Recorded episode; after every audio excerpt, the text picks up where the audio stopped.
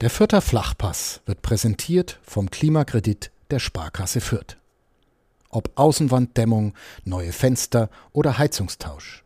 Sanieren Sie Ihre Immobilie einfach und günstig, ohne Grundschuldeintrag bis 50.000 Euro. Denn Sanieren hilft Energiesparen. Der Klimakredit der Sparkasse Fürth. 0 zu 1 gegen Heidenheim. Die Spielvereinigung kann doch noch verlieren. Ärger über den Schiedsrichter Torben Sievers lässt im Wohnhof gelb-rot stecken. Projektentwickler, warum Stefan Leitl seinen Vertrag beim Kleeblatt bis 2023 verlängert hat. Das sind die Themen heute beim Fürther Flachpass und ich freue mich sehr, dass ich diese Themen nicht alleine besprechen muss, sondern dass mir heute Stefan Leitl zugeschaltet ist. Bevor ich mit ihm spreche, aber wie immer natürlich der Hinweis auf unseren Sponsor. Der Fürther Flachpass wird präsentiert vom Mehr Konto der Sparkasse Fürth denn mehr Giro heißt mehr Power, ob mit Apple Pay, kontaktlosen Bezahlen oder der wahrscheinlich besten Banking-App. Hier bekommst du mehr als nur ein Konto. Eben einfach mehr Giro und ganz einfach bei deiner Sparkasse Fürth. So sieht's aus. Ihr hört den Fürther Flachpass. Jetzt gibt's ein bisschen Musik und dann begrüße ich auch schon direkt Stefan Leitl. Fürther Flachpass, der Kleeblatt-Podcast von nordbayern.de.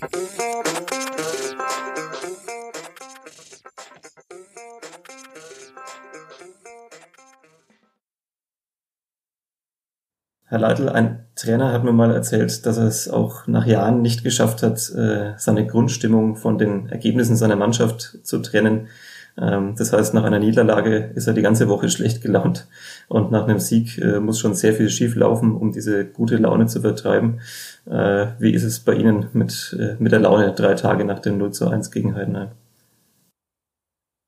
Ja, meine Laune ist gut. Ähm jede Niederlage tut natürlich äh, weh und schmerzt, aber man kann aus Niederlagen auch lernen und ähm, ich bin davon überzeugt, dass wenn du zu lange an, an solchen Sa Sachen ähm, hängst und knabberst, dann äh, kannst du dich auch nicht auf die kommenden Aufgaben fokussieren. Und ähm, wie gesagt, ich mache ein Ergebnis, ähm, ist, ist auch immer abhängig von der Leistung meiner Mannschaft und ähm, ich finde, wir haben am Wochenende ein ordentliches Spiel gemacht, nicht ganz so, so gut wie in den Wochen davor. Deshalb haben wir es auch nicht ähm, gewinnen können oder vielleicht den Punkt mitnehmen können, aber das ist auch etwas, ähm, ja, wo wir einfach daraus lernen wollen und auch daraus lernen müssen. Mhm. Was lernen wir denn so daraus, also konkret jetzt aus diesem Spiel?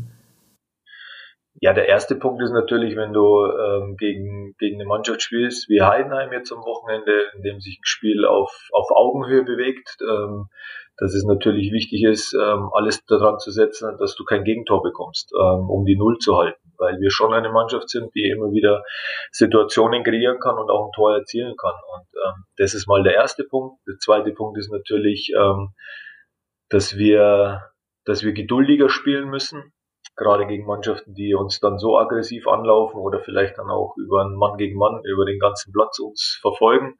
Da brauchen wir ähm, noch mehr äh, Ballaktionen, das heißt äh, ein bisschen mehr Ruhe. Und ähm, das war auch der Ansatz in der in der Reanalyse von dem Spiel. Und äh, insgesamt war die Leistungsbereitschaft und und der Einsatz, der war da. Ähm, nur wie gesagt, wenn wenn so ein ausgeglichenes Spiel ist, dann ähm, dann darfst du halt dann auch kein Gegentor. Mhm wir haben schon gesagt, zu lange wollen sie dann nicht festhalten an solchen Ergebnissen oder, oder Spielen. Ähm, haben so Outs gerade gesagt, mit der Leistung waren sie eigentlich zufrieden, mit dem Ergebnis logischerweise nicht. Wie lange dauert da so die Aufarbeitung? Also ist, passiert dann noch die Videoanalyse und dann wird's abgehakt sozusagen? Ja, wir haben natürlich mit den Jungs, es war schon eine, eine, große Enttäuschung, ist klar, wenn du, wenn du fünfmal in Folge gewinnst, ähm, an sowas äh, gewöhnst du dich natürlich dann auch und dieses Gefühl willst du dann natürlich auch so lange wie möglich ähm, weiterhin haben und dann äh, verlierst du ein Heimspiel. Ähm, und dann war die Enttäuschung natürlich schon groß in der Kabine, vor allen Dingen dann auch über die Art und Weise, wie uns Heidenheim eben auch geknackt hat und zum Erfolg gekommen ist. Und ähm, wir haben das dann direkt im Stadion in der Kabine haben wir noch eine, eine längere ja, Besprechung gehalten ähm, und sind dann ans Trainingszentrum gefahren. Wir waren dann noch ähm, lange am Trainingszentrum mit der Mannschaft zusammen. Wir haben schon angefangen zu regenerieren. Ähm, am Sonntag war dann frei und hatten dann gestern die erste Trainingseinheit mit Videoanalyse. Und ähm, mit der gestrigen Videoanalyse vor dem Training war das Spiel dann auch abgehakt. Mhm. Was man bei der Videoanalyse wahrscheinlich auch nochmal gesehen hat, äh, war die 58. Minute, in der es äh, eigentlich jetzt zwingend Gelb-Rot geben muss äh, gegen Heidenheim. Äh, wie erlebt man so einen Moment dann nochmal, wenn man den vielleicht nochmal sieht und das auch nochmal quasi in, in Zeitlupe oder in, in, äh, in verschiedenen Perspektiven, die man jetzt während des Spiels vielleicht nicht hatte? Ja, also es ist klar, dass es, dass es eine gelbe Karte ist und dass es ein Fehler ist. Ähm, letztendlich, äh, jeder Mensch macht, macht Fehler und ähm, ja, auch, auch Torben Sieber hat jetzt einen Fehler gemacht. Ich finde das jetzt, ähm, ja, das, das gehört einfach zum Spiel dazu und ähm, ich war nach dem Spiel bei ihm in der Kabine. Mich hätte es halt gefreut, wenn er, wenn er dann auch zu seinem Fehler gestanden wäre. Und ähm, das war ein ganz normales Gespräch und ich habe ihn eben darauf hingewiesen, dass es für mich gelb-rot ist. Und äh, ich war am Samstag und bin heute noch davon überzeugt, wenn wir in Überzahl gespielt hätten, hätten wir das Spiel auch gewonnen. Aber das ist jetzt auch vorbei und dann einen Schuldigen zu suchen, ähm, das mache ich, mache ich eher ungern. Also wir haben schon die Möglichkeit gehabt, auch noch auf, auf 1-1 zu stellen oder eben kein Gegentor äh, Tor zu bekommen. Und ich glaube, dass es grundsätzlich erstmal wichtig ist, sich ja, ja, die Fehler dann bei sich selbst zu suchen als bei anderen. Mhm. Sie sind ja auch direkt nach dem Spiel aufs Feld auch zu ihm, natürlich wie üblich dann auch äh, Shake Hands oder was man halt heute in Corona-Zeiten so macht mit äh, Fäusten oder mit Ellbogen. Ähm, haben wir da auch mit ihm wahrscheinlich schon kurz gesprochen. Welch, welche Ausrede ist ihm denn eingefallen, dass er da nicht gelb-rot gezeigt hat? Das ist ja von, von außen durchaus interessant ja, es ging um, um Ballkontrolle und um Dynamik. Ich muss ja auch sagen, ich kenne Torben Sieber schon sehr, sehr lange und ich schätze ihn auch. Und, und das war auch ein normales, vernünftiges Gespräch. Ich habe ihn nur darauf hingewiesen und er hat seine Sichtweise erklärt. Ich konnte es dann natürlich direkt nach Spiel äh, in Videosequenzen widerlegen und habe meine Sicht äh, dargestellt. Und äh, ich glaube, da gibt es auch keine, keine, keine Zweifel und keine zwei Meinungen. Aber es ist jetzt so passiert und, und damit auch erledigt. Ja, Nochmal, ähm, ich glaube, wenn wir uns den Ballverlust, den einfachen Ballverlust nicht erlauben, wenn wir, wenn wir nachverteidigen bis in die Box, wenn wir in der Box den Gegenspieler markieren, dann, dann kriegen wir das Tor auch nicht und deshalb ähm, ist es unser Fehler, dass wir, dass wir dann in so einer Situation auch das Gegentor machen. Mhm. Jetzt haben Sie im, Vorfeld ja auch schon gesagt, so oder geahnt, wie Heidenheim spielen wird, haben da viel ja auch schon über diese Kompaktheit gesprochen, ähm, die die Mannschaft von Frank Schmidt an den Tag legt. Ähm, nehmen Sie uns doch mal mit ähm, und auch, auch die Fans. Wie bereitet man sich auf so ein Spiel vor? Man weiß eigentlich ziemlich genau, was da kommt. Ähm, denkt man sich da für die eigene Mannschaft dann vielleicht noch den einen oder anderen Überraschungseffekt aus, um vielleicht Heidenheim da irgendwie zu narren und, und irgendwas komplett anders zu machen als in den Wochen davor? Oder, oder setzt man dann eben nach klar nach fünf Siegen ganz bewusst einfach nur auf die eigenen Stärken ähm, und versucht das durchzubringen? Also wir haben uns schon sehr intensiv auf Heidenheim vorbereitet und auch länger als gewöhnlich. Ähm, weil die Art und Weise, wie sie spielen, schon, schon auch besonders ist. Und ich wusste schon dann auch ähm, im Laufe der Woche, wenn du die Aussagen dann hörst aus aus Heidenheim oder von Frank, was uns dann erwartet. Und äh, man muss auch sagen, die Heidenheimer haben das wirklich mit einer hohen Intensität und mit einer hohen Bereitschaft und mit einer hohen Disziplin einfach sehr, sehr gut verteidigt. Und das war, wenn, wenn du dann mit den Spielern oder auch mit dem Trainer dann nach dem Spiel sprichst, die Grundvoraussetzung, mit der sie in das Spiel gegangen sind, war, sie wollten unbedingt zu Null spielen und dafür investieren sie alles. Und äh, wenn man dann sieht, wie in Robert Leipertz als, als nominelle Spitze dann bis, bis zur eigenen Grundlinie verteidigt, um, um den David Raum dann in, unter Kontrolle zu bekommen, dann ähm, das haben wir auf Video auch schon alles gesehen. Ne? Das war gegen den HSV auch schon der Fall. Deswegen haben wir uns schon auf uns fokussiert, auf unsere Abläufe, aber haben schon immer darauf hingewiesen, dass wir mehr in, investieren müssen, mehr Tiefenläufe brauchen, mehr Gegenbewegung, einfach um sich aus dieser Umklammerung, aus diesem Eins gegen Eins zu lösen. Und ähm, das ist uns nicht ganz so gut gelungen, muss man auch ganz klar sagen. Diese Intensität an offensiven Läufen war nicht so gegeben wie in den, in den Wochen zuvor.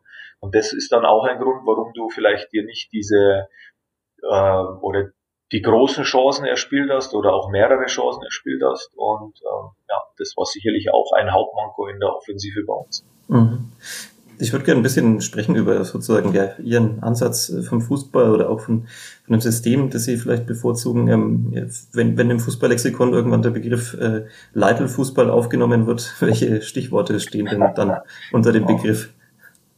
Ähm, ist eigentlich nichts Neues. Ähm, also da stehen die, stehen die gleichen Begriffe wie, wie bei meinen Trainerkollegen. Jeder Trainer hat seinen Ansatz zu spielen und ich bin da vielleicht auch noch etwas ein Fußballromantiker, ähm, also weil ich halt gerne sehe, dass meine Mannschaft im Ballbesitz ist und eben Fußball spielt und wenn möglich ähm, über, über ein gutes Ballbesitzspiel erfolgreich ist und ähm, sich nicht über ähm, Spiel gegen den Ball, ähm, äh, Verteidigen oder permanentes Verteidigen mit Umschalt- oder Konteraktionen definiert. Und ähm, ja, das versuchen wir in, in Prinzipien wiederzulegen im Trainerteam und, und den Jungs auch so zu vermitteln. Und ähm, die Mannschaft ist auch ähm, aufgrund ihrer, ihrer Attribute oder ihrer Charaktereigenschaften so zusammengestellt. Also wir haben viele Spieler, viele feine Spieler, viele, viele Spieler, die, die den Ball wollen, die, ähm, ja, die vielleicht auch so ausgebildet wurden und ähm, deshalb können wir auch so hier in Fürth Fußball spielen. Mhm.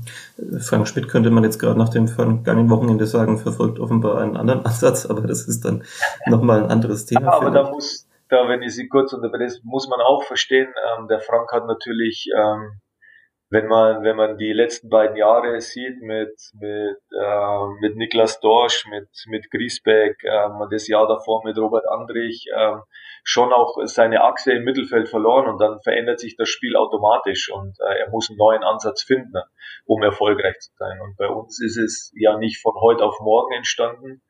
Ähm, dieses Ballbesitzspiel, sondern das war auch ein Prozess und ähm, diesen Prozess sind ja vor allen Dingen Rashid dann auch ähm, mit mir zusammen halt dann auch in der Kaderzusammenstellung äh, Zusammenstellung gegangen, um diese Charaktere auszuwählen, um dann auch so Fußball zu spielen.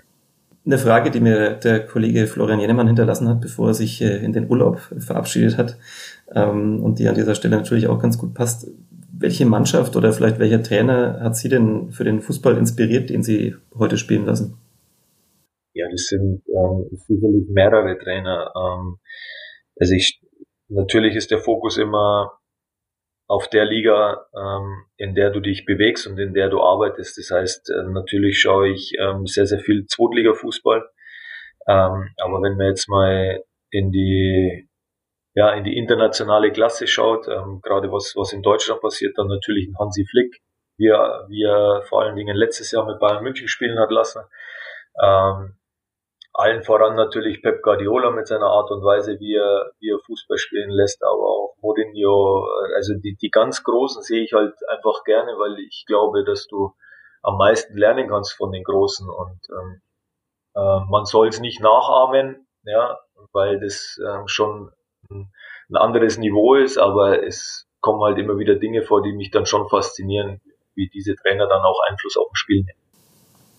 Die haben dann in der Regel noch ein bisschen mehr Kleingeld, um anderes Personal zu verpflichten. Wahrscheinlich, ja. Aus, aus aktuellem Anlass und, und auch noch eine Frage des Kollegen.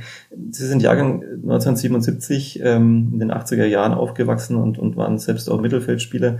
Äh, welche Rolle hat der kürzlich verstorbene Maradona für Sie gespielt? War der auch ein, ein Einfluss, wenn man ihn damals hat spielen sehen? Oder waren es andere?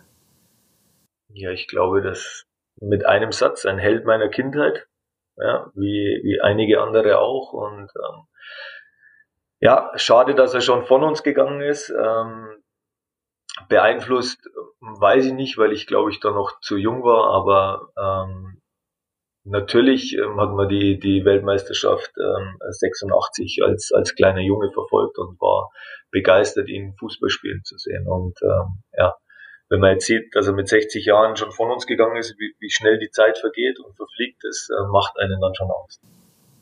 Sie sind der jüngste von fünf Brüdern. Ähm, haben die anderen auch Fußball gespielt? Und, und wenn ja, wie haben sie sich da am Anfang durchgesetzt? Ging es da darum, äh, ja, jetzt will der Kleine auch wieder mit oder wie lief das damals ab? Äh, nein, also ich bin sehr äh, behütet aufgewachsen, weil ähm, der Altersunterschied zu meinen Brüdern zu groß ist. Ähm, von daher bin ich, ähm, ja, ich war halt der Allerkleinste, um den sich alle gekümmert haben und mit dem immer gespielt wurde und ähm, immer gekickt wurde und ähm, deshalb hatte ich diese ähm, ja, diese Konkurrenz, äh, wie es vielleicht ähm, ähm, in, in anderen Familien ist, wenn der Altersunterschied zwischen den Brüdern gering ist, hatte ich nicht. Also ich hatte da ein sehr wohlbehütetes Aufwachsen. Mhm. Ich musste nur gerade eben auch noch an Maradona denken, der ja da auch äh, immer ein bisschen kleiner war als die anderen und sich dann wahrscheinlich auch deswegen vielleicht so viele Tricks äh, beigebracht hat, um, um da mithalten zu können. Äh, auch noch eine Frage des Kollegen, die, die er unbedingt loswerden wollte. Sie sind in München geboren, ähm, haben beim FC Bayern gespielt. Wäre eigentlich auch 1860 in Frage gekommen oder war das ein No-Go? ähm, also ganz ehrlich, zu meiner Zeit ähm, war das so im, im Jugendbereich, das hat sich ja leider, leider verändert, ähm, dass entweder du warst bei Bayern oder du warst bei 60 und was anderes gab's nicht. Also diese Hin- und Herwechslerei, so wie es jetzt ist, dass du von einem NLZ in das andere wechselst, das gab's damals zu meiner Zeit nicht. Und ähm, das war auch gut so, weil du dann einfach eine höhere Identifikation mit deinem Verein auch hast. Und ähm, das würde ich mir schon wünschen, dass das, ähm, dass das ja auch wieder auch wieder so kommt, dass die Jungs, die im NLZ spielen, sich mit ihrem Verein, mit ihren Werten, die der Verein lebt, auch identifizieren und das auch dann auch nach außen tragen. Und ähm, deshalb war für mich hat sich die Frage nie gestellt, ähm, über die Grünwalder Straße ähm, zu gehen, um, um bei den Blauen zu spielen. Mhm. Das ist auch ein gutes Stichwort. Ich meine, bei Spielern kommt es ab und zu noch vor, dass die vielleicht äh, mehr oder weniger die ganze Karriere bei einem Verein verbringen. Bei, bei Trainern ist das aus ja, naheliegenden Gründen vielleicht deutlich seltener der Fall. Ähm, wie, wie bleibt man sich denn selbst treu in diesem Geschäft? Also ähm, jetzt, jetzt sind es bei Ihnen natürlich noch nicht äh, zehn Trainerstationen, aber trotzdem es ist ja oft so, der eine Verein will dann vielleicht einen Motivator, der nächste will äh, einen sogenannten Laptop-Trainer, auch wenn der Begriff äh, furchtbar ist. Der nächste will dann vielleicht unbedingt, dass man auf den Nachwuchs setzt. Der nächste will, keine Ahnung, hat, hat der Vorgänger ein Chaos hinterlassen und eine völlig unfitte Mannschaft. Der will dann der der Vorgesetzte ein Trainer, der da völlig Disziplin reinbringt und einen Schleifer gibt. Ähm, wie, wie macht man das in diesem äh, Beruf, dass man sich da sozusagen selber treu bleibt und, und sein Profil durchsetzen kann? Ja, bei der Wahl des Vereins dann auch. Das, ähm, das gehört natürlich auch dazu. Welche Werte hat der Verein? Welche Identifikation äh, lebt der Verein vor? Welche Philosophie herrscht im Verein? Und ähm, ich glaube, dass jeder Schritt im, im Trainergeschäft dann auch ähm, wohl überlegt sein muss. Ähm, ist das jetzt das Richtige für mich? Ähm, und, und genau das sollte man beachten und ähm, genau das möchte ich auch. Und ähm, ich war damals, als, als der Anruf aus Fürth kam und, ähm, und wir uns, äh, André und ich mit, mit ähm, Martin Meichelbeck damals noch Rashid Asusi und Holger Spielwagner trafen, waren mir sofort bewusst, das möchte ich machen. Da kann ich mich mit dem Verein kann ich mich identifizieren. Das sind Werte, die äh, so wurde ich erzogen, mit denen kann ich ähm, also das sind meine Werte und deshalb war ich überzeugt, das zu tun und ähm, und das muss dann jeder Trainer für sich ähm, ja für sich selbst dann auch ähm, entscheiden, welche Schritte er gehen möchte und ähm, wie gesagt ich habe das lieber so, dass ich äh, mich mit dem Verein identifizieren kann und will und ähm, dann bin ich auch davon überzeugt, dass ich es machen sollte. Mhm. Jetzt war es vielleicht, vielleicht auch ein glücklicher Zufall, dass dann genau der Verein äh, sie gesucht hat. Aber, aber wie ist das? Also angenommen, es fragen ein, zwei Vereine an, wo, wo man das Gefühl hat, es passt vielleicht nicht ganz, aber man kann sich ja vielleicht auch reinarbeiten. Also hat man tatsächlich diesen Spielraum in diesem Beruf, dass man da auch wirklich dann Angebote ablehnt. Man hat ja manchmal das Gefühl, wenn man andere Kollegen anschaut, die sind dann ja kurz zuvor irgendwo freigestellt worden und dann kommt das nächste Angebot und sofort sind sie auch wieder dabei. Also hat man überhaupt diese Wahl? Also ich, ich möchte mir diese Wahl schon schon auch ähm, auch einfach herausnehmen, weil weil es wichtig für meine Arbeit ist, um um dann auch erfolgreich zu sein. Und ich finde es nicht gut, dass, ähm, dass man von A nach B springt. Ja, das hat für mich dann nichts mit Identifikation zu tun ähm, und hat auch ja, wenig mit, mit nachhaltiger Arbeit dann zu tun. Und äh, deshalb hoffe ich, dass es mir gelingt, dass ich mir diese Wahl auch immer nehmen kann. Mhm. Bevor ich jetzt auf Fürth komme und natürlich auch auf die Vertragsverlängerung, vielleicht nochmal der eine Schritt zurück nach Ingolstadt. Da waren Sie erst Spieler, äh, Nachwuchstrainer, dann, dann Cheftrainer bei den Profis. Ähm, dann hat es nicht funktioniert. wie, wie ist das, wie verarbeitet man ja diesen Einschnitt, wenn man da zehn Jahre verbracht hat im Prinzip, was ja wirklich in dem Geschäft äh, also richtig lange ist?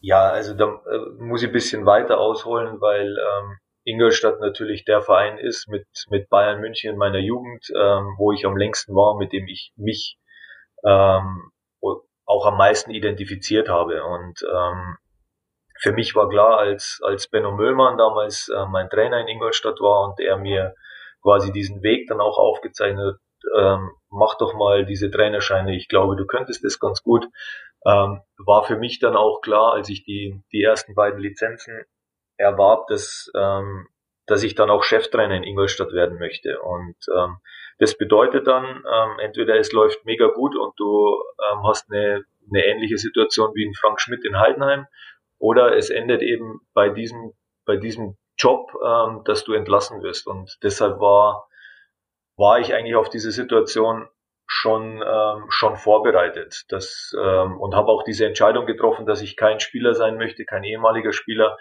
der einen Job im Verein übernimmt ähm, und, und diesen Job ausfüllt sein Leben lang. Das wollte ich nicht. Ja. Wenn, dann wollte ich äh, eben Cheftrainer werden und äh, das ist mir dann ja, das ist mir dann auch gelungen und nicht nur, weil, weil ich da gespielt habe und, ähm, und Kapitän war und auch eine erfolgreiche Zeit hatte, sondern weil ich mich einfach dafür qualifiziert hatte. Ich habe ähm, in der U1, in der U3 oder die U23 des FC Ingolstadt damals übernommen. Ich, äh, wir sind im ersten Jahr Fünfter geworden. Wir haben dann umgestellt ähm, auf äh, U21. Das heißt, wir sind ähm, über zwei Jahre jünger geworden, haben zwei sehr, sehr erfolgreiche Runden dort gespielt und hatte schon die ersten Anfragen aus der zweiten Liga und ähm, deshalb war es, ja, war, war es einfach dann auch an der Zeit, ähm, nachdem Mike Walpurgis entlassen wurde, dass ich dort Cheftrainer wurde und ähm, ich glaube, wir haben insgesamt im, im ersten Jahr eine, super Halbserie gespielt, sind vom letzten Platz bis auf den Aufstiegsplatz marschiert und ähm, wollten dann aufsteigen. Das ist uns nicht gelungen und haben dann eben versucht, ähm, auch neue Strukturen zu schaffen, neue Mannschaft aufzubauen. Und ähm, ja, dann ist es eben so, wenn die Ergebnisse nicht ganz so passen, wie, wie vielleicht äh, die Vereinsverantwortlichen das wollen, dann fehlt das Vertrauen und dann muss man diesen Schritt gehen. Und ähm, das ist überhaupt nicht im Bösen passiert, sondern das war dann irgendwo vielleicht auch nachvollziehbar. Und ähm, ja, und so kam diese Entlassung. Deswegen war es für mich, ich habe mich äh, reflektiert, ich habe mich reflektieren lassen, ähm, Feedback von außen geholt und dann war das auch relativ schnell erledigt und, und abgehakt für mich. Und ja, und dann ging der Blick nach vorne und dann kam Gott sei Dank die Anfrage aus.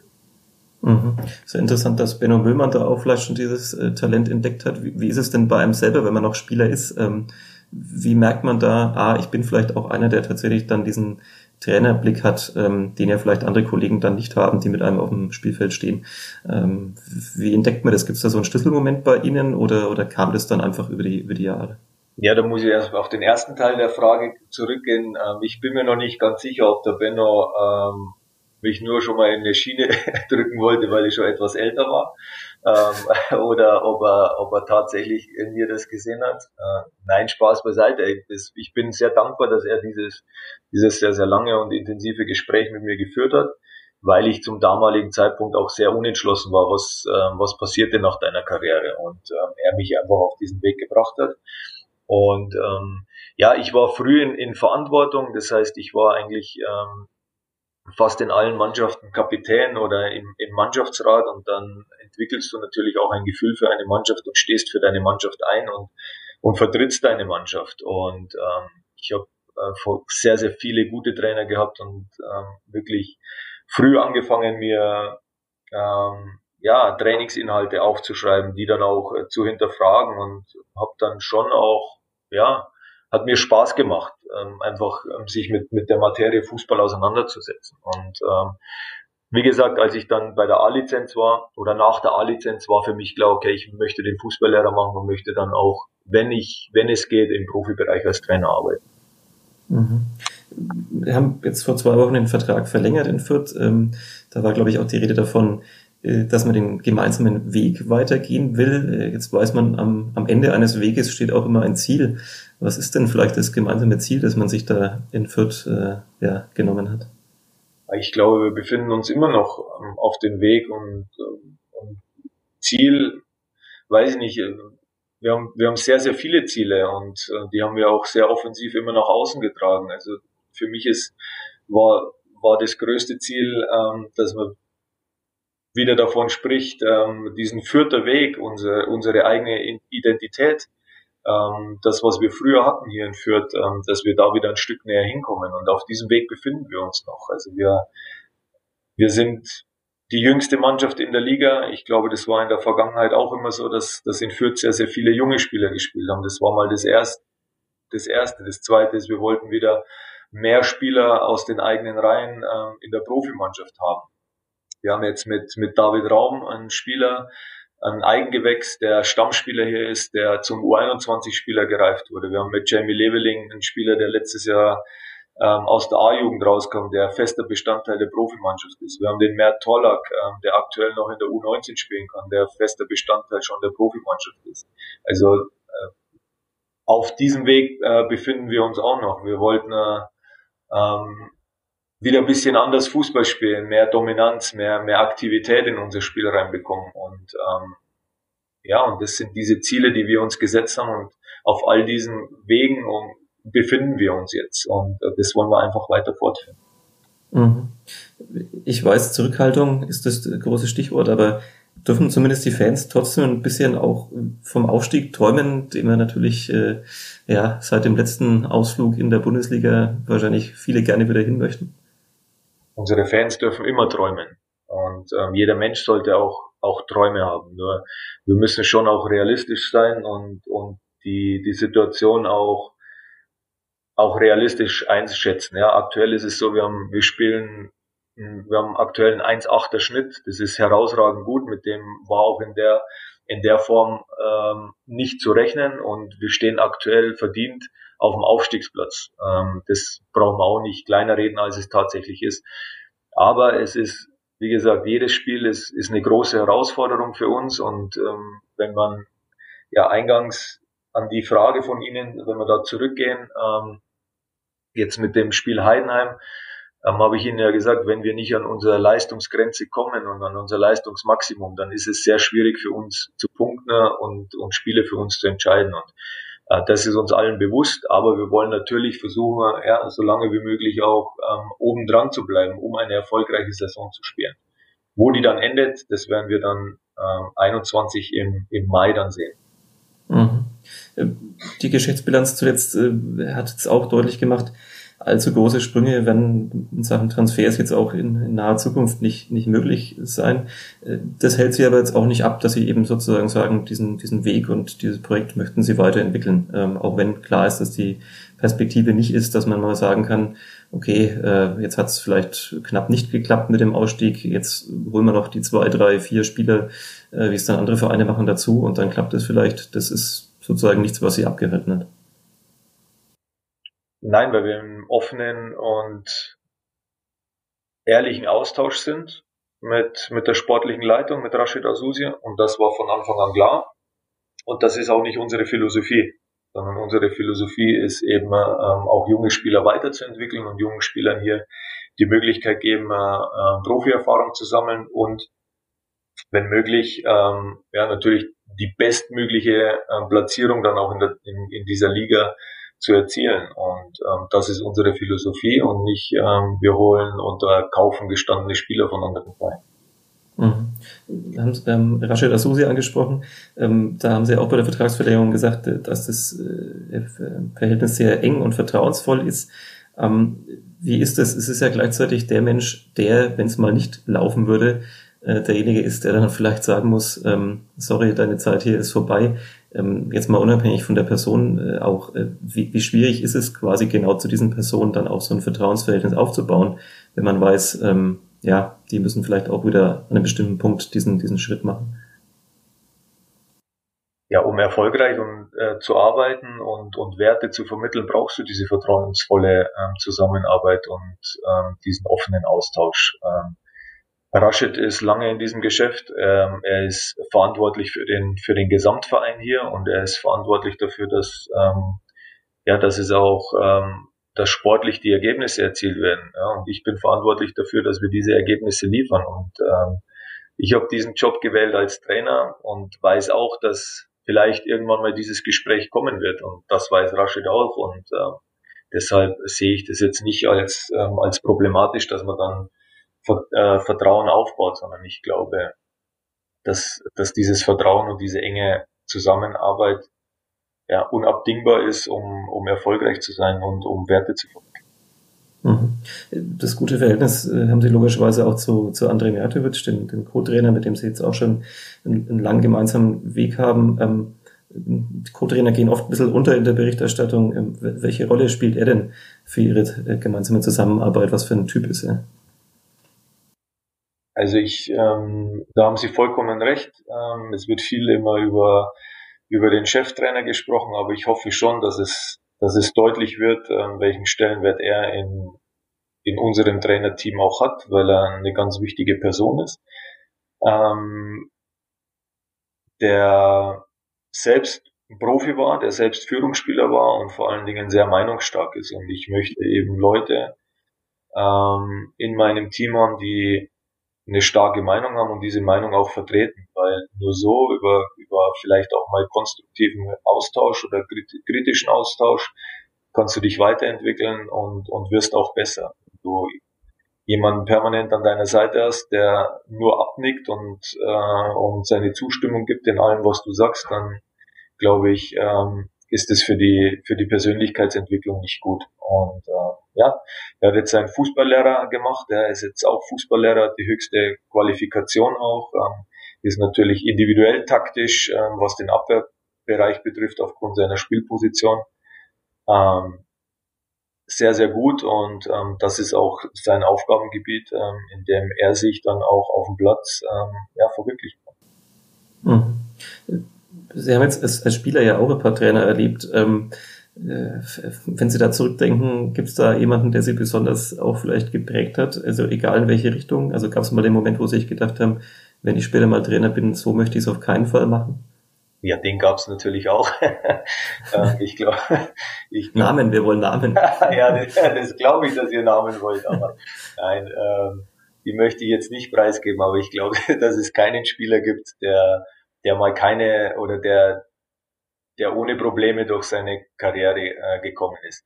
Ich habe Gott sei Dank sehr, sehr viele sehr gute Trainer gehabt und ähm, ich habe den einen oder anderen Trainer gehabt, mit dem es mir persönlich eben, ja, wo ich nicht so klar kam und ähm, ja, ich habe es Ihnen ja schon gesagt, ich, ich habe mir von all meinen Trainern Notizen gemacht und ähm, möchte natürlich Dinge, vor allen Dingen von Trainern, ähm, die die ich schätzen gelernt habe und äh, mit denen ich auch Philosophie technisch auf einer Ebene war, habe ich mir natürlich sehr, sehr viel notiert und, äh, und will das auch in meine Arbeit mit reinbringen und natürlich von dem einen oder anderen Trainer, wo es nicht so funktioniert hat, machst, sagst du auch, okay, ich werde nie, nie so arbeiten wie, wie dieser Trainer und äh, ja, wie gesagt, ich glaube, man kann von, von, oder ich konnte von jedem was lernen, egal ob das positiv oder negativ in der Zusammenarbeit. Mhm. Springen wir zum Abschluss äh, natürlich nochmal in die Gegenwart. Ähm, Freitag steht bereits das nächste Spiel an gegen Sandhausen, ähm, die jetzt aktuell auf Platz 15 notiert sind. Was wird das für ein Spiel? Ein ganz anderes als Heidenheim? Ja, ein bisschen anders schon. In der Grundausrichtung glaube ich, glaube ich auch nicht, weil ähm, ja, weil Sandhausen auch eine Mannschaft ist, die die versuchen wird, ja, unser Spiel, ja, unser Spiel zu stören, ja, uns, uns vielleicht früh zu stören und ähm, in Zweikämpfe verwickelt. Ähm, ja, sie haben ein bisschen, bisschen anderes Personal, ja, physisch eine sehr, sehr starke, also starke Mannschaft heißt ähm, jetzt in dem Fall eine große Mannschaft. Das heißt, es werden sehr, sehr viele lange Bälle auf, auf uns zukommen, sehr viele Flanken auf uns zukommen ähm, im Vergleich zu Heidenheim. Und ja, auch eine, eine neue reizvolle Aufgabe, um, um zu sehen, wie wir gerade mit dieser physischen Präsenz, mit dieser Körpergröße, mit dieser Körperwucht dann auch klarkommen am Freitag. Mhm. Einer dieser Spieler ist Daniel Caterwell, der äh, im, im, Sommer sozusagen sich von Fürth nach, nach Sandhausen verabschiedet hat. Hat er sich mal inzwischen gemeldet? Hat er, sein, hat er seinen Wechsel bereut? Ähm, ja, wir hatten äh, natürlich, ähm, natürlich Kontakt, ähm, jetzt schon länger nicht mehr. Aber ich glaube, es liegt auch daran, dass er eine neue Telefonnummer hat. Ähm, ähm, was heißt bereut? Ähm, ich, wir haben uns, glaube ich, da auch schon klar dazu geäußert. Es ist ja auch kein Geheimnis, dass wir, ähm, dass wir den, den Cater gerne hier behalten hätten bei uns in Fürth. Aber es war wirtschaftlich einfach nicht möglich, mit Sandhausen mitzuhalten und deswegen ist die Entscheidung dann pro Sandhausen gefallen. Das muss man dann als Verein auch akzeptieren. Und er muss es akzeptieren, dass er aktuell auf Platz 15 äh, Das muss er auch steht. akzeptieren, genau.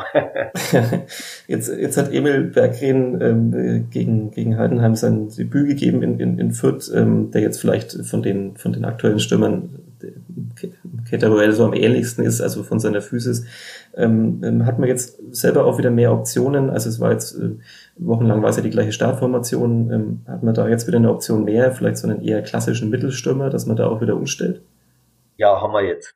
Ähm, definitiv. Ähm, wenngleich ich auch sagen muss, dass Emil natürlich ähm, nicht in der körperlichen Verfassung ist, um, um aktuell von Beginn an zu spielen, sondern es geht jetzt rein darum, über über Kurzeinsätze und, äh, und Spielminuten äh, eben muss er uns jetzt helfen. Ja. Und dann geht's über, über Trainingsabläufe und, und mehr Trainingseinheiten, dass er sich in eine Verfassung bringt, um dann auch mal von Beginn an zu spielen. Aber es ist natürlich eine andere Option. Durch seine Körpergröße, durch seine Präsenz bist du natürlich auch mal in der Lage, jetzt ähm, ein Pressing zu überspielen mit einem, mit einem länger, mit einem langen Ball und er ist dann auch in der Lage, vorne diese Bälle festzumachen, um uns dann im Spiel zu halten. Das ist natürlich eine, eine Option für uns. Mhm. Dann zum Abschluss noch diese Frage. Ähm, ähm, vorhin schon über den Tabellenstand gesprochen und wie viel das jetzt vielleicht aktuell heißt oder auch nicht heißt. Ähm, wie ist es denn? Die vermeintlichen Experten haben die Spielvereinigung ganz woanders gesehen vor der Saison. Mit welchem Platz wären Sie denn nach dem 34. Spieltag glücklich nach dem aktuellen Verlauf jetzt? Ich möchte es nicht in, in eine, in, nur mit einer Platzierung festlegen, sondern mit den Dingen, die ich ja auch schon erwähnt habe. Ähm, die Weiterentwicklung der Mannschaft, unserer jungen Spieler, ähm, zum einen äh, zu sehen die, die Leistung der Mannschaft, die ja auch im, im Umfeld von unseren Fans und von unseren Sponsoren ähm, sehr honoriert wird momentan. Ja, die Art und Weise, wie wir spielen, dass wir einfach mutig bleiben und diesen Fußball auch versuchen, immer ähm, weiter zu spielen. Ja, und ähm, das ist ein Erfolg und ähm, wie gesagt, wie wir auch mit dieser mit dieser aktuellen Situation jetzt umgehen, dass wir jetzt am, an der Tabellenspitze stehen. Ja, das ähm, ist dann schon auch ähm, etwas schwieriger, als wie man, wenn man vielleicht im, im Mittelfeld ähm, platziert ist, weil man doch mehr Aufmerksamkeit bekommt. Und ähm, ich hoffe, dass die Jungs ähm, ja immer versuchen, ihre ihre maximale Leistung zu bringen, um dann erfolgreich zu spielen. Und dann werden wir sehen, auf welchem Tabellenplatz wir am Ende kommen. Schade, ich dachte, wir können jetzt noch einen konkreten Platz hier am Ende verkünden, aber das äh, war, war, war klar, dass wir das nicht tun. Können wir dann am 32. Spieltag machen oder am 33. Okay, dann, dann äh, halte ich das hier hiermit schon mal fest, genau. da werden wir uns dann, dann, dann wieder melden. Ähm, vielen Dank für Ihre Zeit und äh, für die vielen schönen Antworten. Wir haben den Zeitrahmen des Fürther Flachpasses locker gesprengt, aber das werden uns die Fans, glaube ich, ausnahmsweise mal verzeihen. Vielen Dank fürs Zuhören und äh, vielen Dank nach Fürth an Stefan Leitl für die Zeit. Dankeschön, hat Spaß gemacht. Mehr bei uns im Netz auf nordbayern.de